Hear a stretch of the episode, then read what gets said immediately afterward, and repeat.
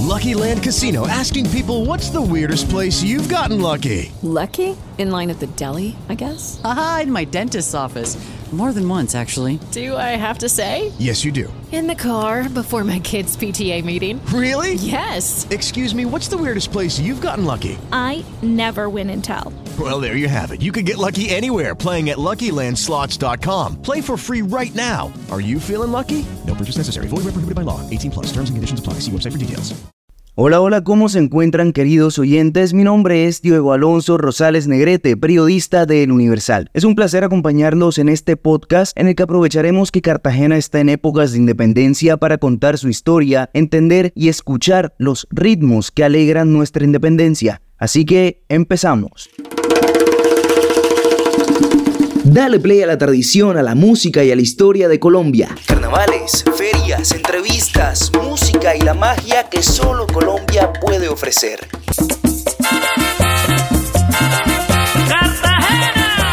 La diversión y la cultura de Colombia te esperan. No te lo pierdas. No te lo pierdas. Quédate con nosotros y sé parte de la celebración de las fiestas de nuestro país.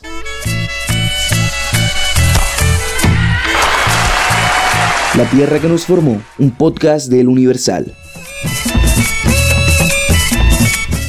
Hola nuevamente queridos oyentes del Universal, como ya les comentamos en el programa de hoy, hablaremos de las fiestas de independencia de Cartagena de Indias y para eso nos reunimos con Joyver Herrera, un colega del periódico para realizar una investigación a fondo y traerles la mejor información. Démosle la bienvenida y conozcámoslo. Hola Joyver. Hola Diego, extendiendo mis saludos a nuestros oyentes y me presento oficialmente. Mi nombre es Joyver Yesid Herrera Hernández y también soy periodista en El Universal. Es una completa alegría compartir este nuevo espacio con ustedes y solo espero que lo reciban con mucha alegría. Pero bueno, por el momento iniciemos con el tema de hoy que es la historia de las fiestas de independencia de Cartagena. Perfecto Joyver, para eso dirijámonos a las instalaciones del Instituto de Patrimonio y Cultura de Cartagena, IPCC, para hablar con un especialista en el tema. Lugares que cuentan historias.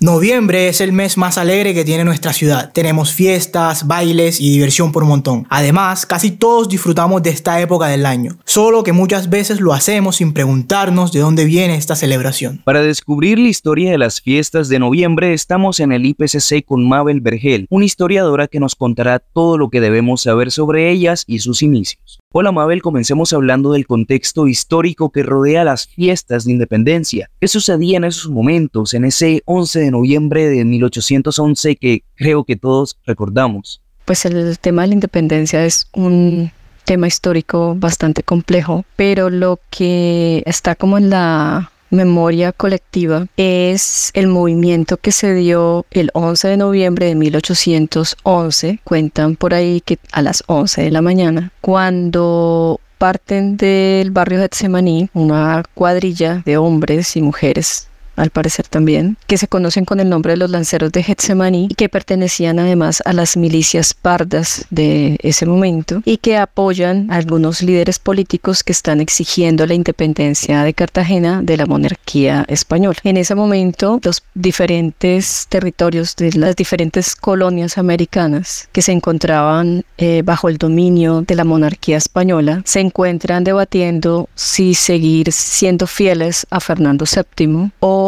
si es el momento de declarar la independencia, es decir, de dejar de ser colonias o dejar de estar bajo el dominio español y empezar a tomar las riendas de sus propios destinos como países o territorios independientes. Además, estaban pensando también en la oportunidad para implementar un nuevo sistema político que era el republicano. Estas ideas venían de Europa y los modelos eran la Revolución Francesa y la Revolución de Independencia de los Estados Unidos de América. Entonces, el 11 de noviembre de 1811 fue para Cartagena esa oportunidad para declarar la independencia absoluta. Bueno, y acaba de comentarnos que las ideas de independencia provenían de Europa, pero corriendo el riesgo de apartarnos un poco de la historia de la ciudad como tal, ¿por qué se daba esto? Y más importante aún, ¿Qué cambios trajo en el pensamiento colectivo? Estas ideas de independencia y de libertad eran ideas nuevas. Digamos que todo este periodo de finales del siglo XVIII, principios del XIX, es un tránsito, es un cambio de paradigma. En ese momento se está presenciando o digamos el mundo está transitando entre lo que en Occidente se conoce como dejar atrás la Edad Media, por decirlo así, el feudalismo, las monarquías, y se inicia o se dan los primeros pasos hacia el sistema o el modelo político republicano, la democracia, las ideas de igualdad, libertad y fraternidad. Entonces, pues es el inicio, la instauración de esas nuevas ideas, de esos nuevos ideales y de esos nuevos modelos. Nuevos ideales y nuevos modelos de pensamiento que provenían de luchas y de una independencia larga. Así comenzó, pero aprovechemos para que nos cuente ¿Cuáles son los eventos más representativos de las fiestas de independencia actualmente? Bueno, Diego, la agenda festiva institucional se compone de diferentes eventos y actividades algunos promovidos desde el IPCC y otros liderados por gestores y entidades culturales de la ciudad.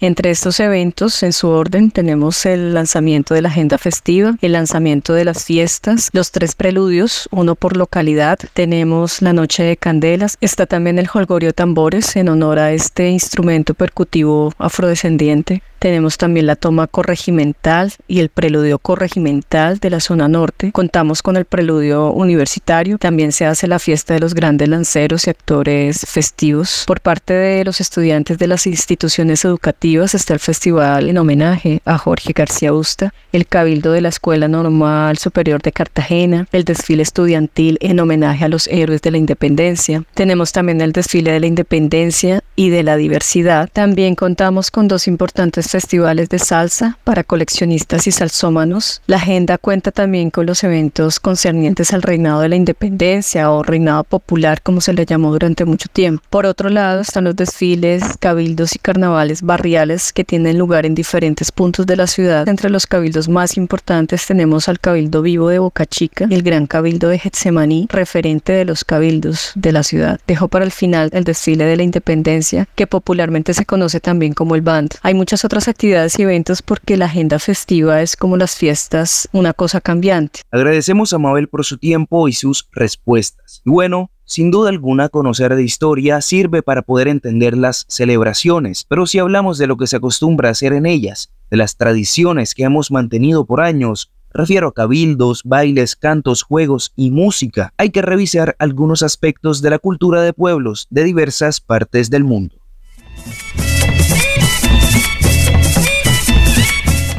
Identidades, tradiciones y costumbres.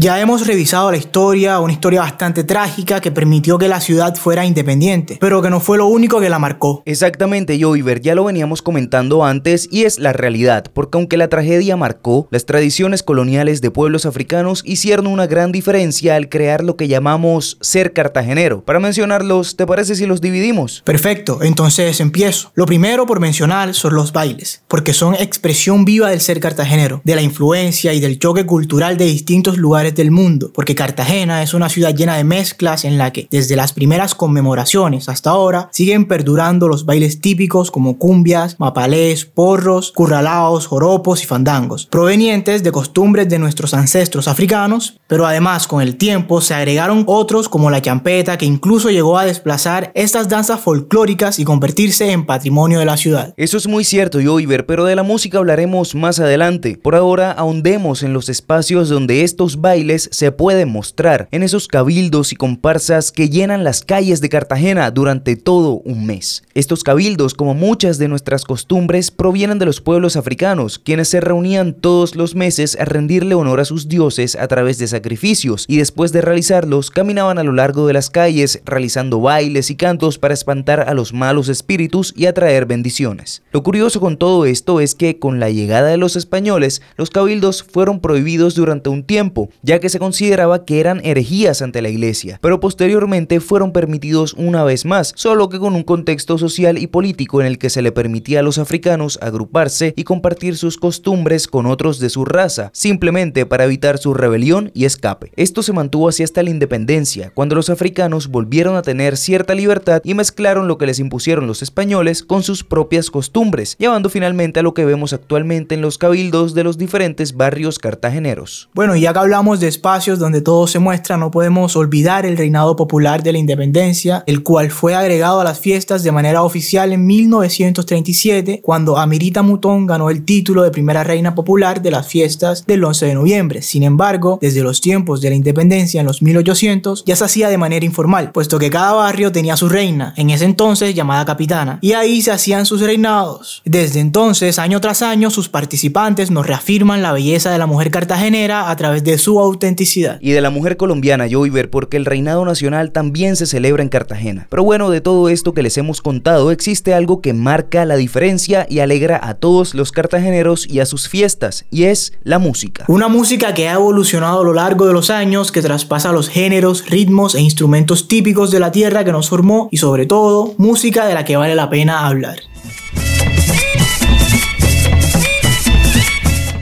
Música patrimonial.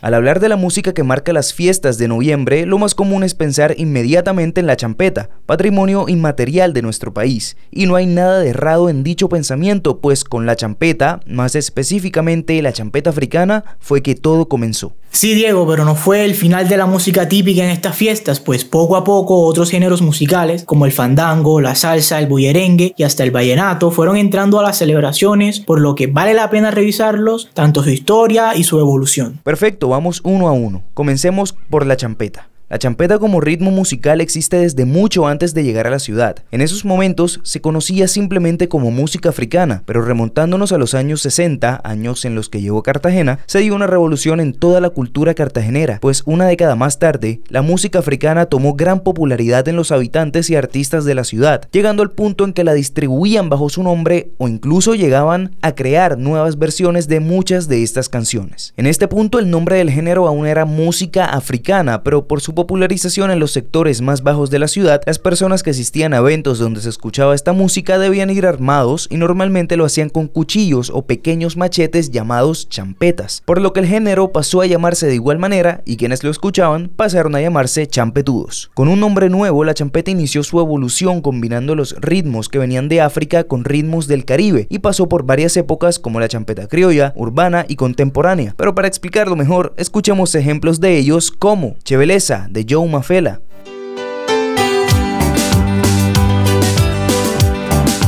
La turbina de Helio Boom. La, tur la turbina, la, tur la turbina. Yes, la turbina. La suegra voladora del Saiyajin. La suegra voladora, la, la, la suegra voladora. La invité a bailar de Kevin Flores. Yawa, yawa, yawa, yawa, yawa, yeah. Y el avioncito de G Black. Tremen, bórralo, bórralo, dale, dale, dale. La tengo con la... Bueno, esto ya suena a noviembre, pero falta más, porque como ya dijimos, las fiestas de independencia están llenas de géneros musicales y otros de esos es el vallenato. La fecha de creación del vallenato data de 1890, casi 90 años después de la creación de las fiestas. El vallenato como género se comenzó a trabajar desde que llegó el primer acordeón a Colombia. Desde entonces, ciudades como Valledupar, Riohacha y Santa Marta vieron cómo el vallenato tomaba forma al tiempo que sus habitantes lo escuchaban mientras realizaban sus actividades como la venta de bananos, cultivos de algodón, palma y demás. Con el tiempo este género se fue pegando, ganó importancia y hoy no hay caseta ni desfile en la que no suenen temas como La Plata de Diomedes Díaz, El Parrandón de Rafael Orozco, Póngale sabrosura, pollo irra. La Camisa Rayada de Alfredo Gutiérrez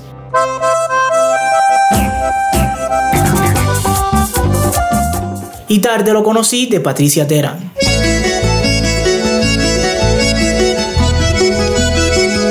Sin duda son canciones que todos conocemos, pero el vallenato ha cambiado con el tiempo, a diferencia de un género que se ha mantenido prácticamente igual desde que nació, el bullerengue. Cuando se originó en las comunidades afrocolombianas durante la época colonial, el bullerengue combinaba las influencias africanas, indígenas y españolas, caracterizándose por su ritmo rápido y letras que reflejan la vida cotidiana. Es un género liderado por mujeres quienes interpretan con un estilo único pasado de generación en generación. Se hacen llamar cantadoras y comúnmente se acompañan de tambores tradicionales. Este, al igual que el vallenato, es un género que nos acompaña en todo momento durante las fiestas de independencia. Y si no me creen, recuerden canciones como Conchita de Petrona Martínez.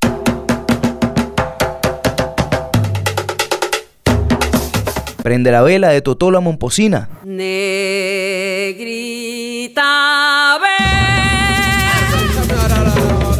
Juanita, tú estás preñada de Seferina Banqués.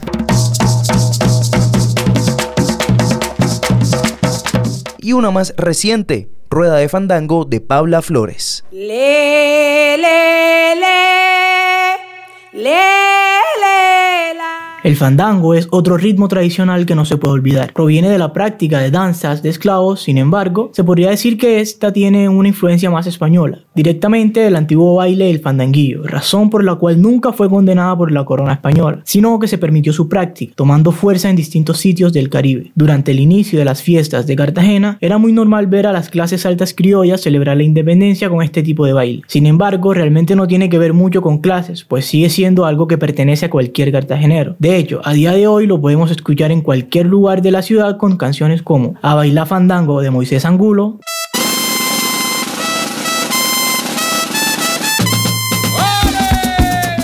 Fandango Viejo Pelayero de la banda 19 de marzo de Laguneta,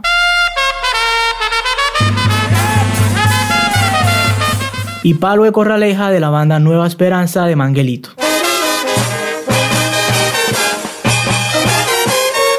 Puro folclore colombiano, pero hay géneros que no vienen de África y uno de esos es la salsa, un género musical y estilo de baile con raíces en la música caribeña. Se originó en Cuba y se desarrolló a lo largo del siglo XX, fusionando diversos estilos como el son cubano, mambo y cha-cha-cha. Con la migración de cubanos a lugares como Nueva York y Puerto Rico, la salsa se expandió y evolucionó, fusionándose con el jazz y rhythm and blues, lo que llevó a su popularización en la década de los 60. En Colombia, la salsa llegó gracias a la emigración y a la difusión a través de la radio y medios de comunicación, así como la llegada de artistas internacionales. El género fue escuchándose mucho en el país y eventualmente se fusionó con la música tradicional local, dando origen a éxitos que todos conocemos o hemos escuchado, como Gotas de Lluvia del grupo Nietzsche. Pedro Navaja de Willy Colón y Rubén Blades.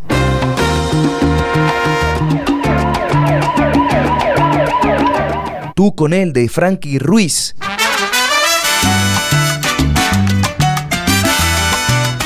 Brujería del Gran Combo de Puerto Rico.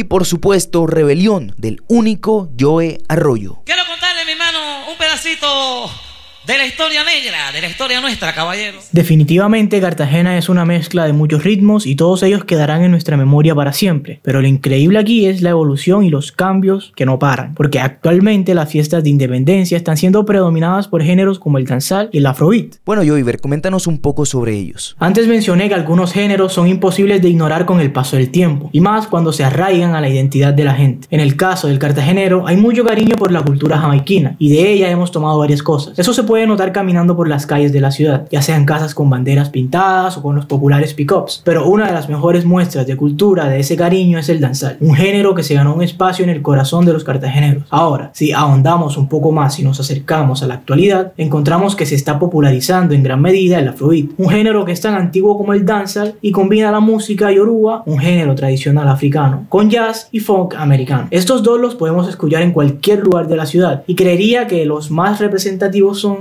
Voy a amanecer de Lil Silvio, que es un danzal cartagenero. DJ Dever, DJ Dever, hasta Lil Silvio, Lil Silvio. Soundboy de Papatán, Binoc y Lauren Leduc.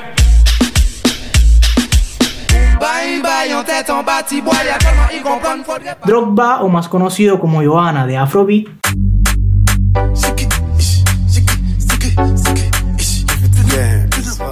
Y Countdown de Rema.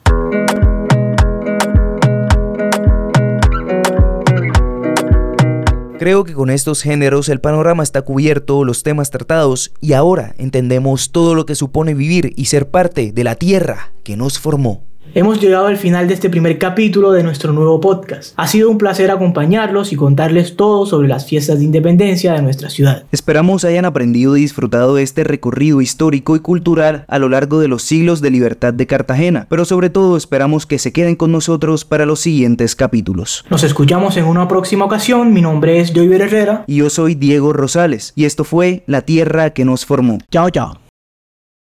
Lucky Land Casino asking people what's the weirdest place you've gotten lucky? Lucky? In line at the deli, I guess? Aha, in my dentist's office.